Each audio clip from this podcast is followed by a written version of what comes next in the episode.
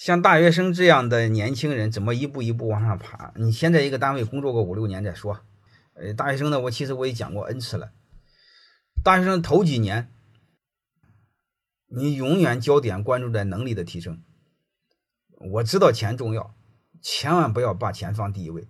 你们也别给我叽歪，我工作不是为了挣钱，我不挣钱，我工作干什么？你有病！说这样的逻辑就有病。我们是焦点好好工作，就这么简单。在面对工作选择的时候，永远关注一个事儿，是不是对你的能力有提升，而不是。钱多事儿少，这个逻辑是不顺的。你们老给我谈这些事儿，你我不工作不给钱，我干它干什么？工作给钱少，我干它什么？纯粹是有病啊！在这个事上唧唧歪歪，你会发现越小的人物越唧唧歪歪，越唧唧歪歪个没完，好像是我没打过工，好像我没穷过似的，好像我不知道钱重要似的。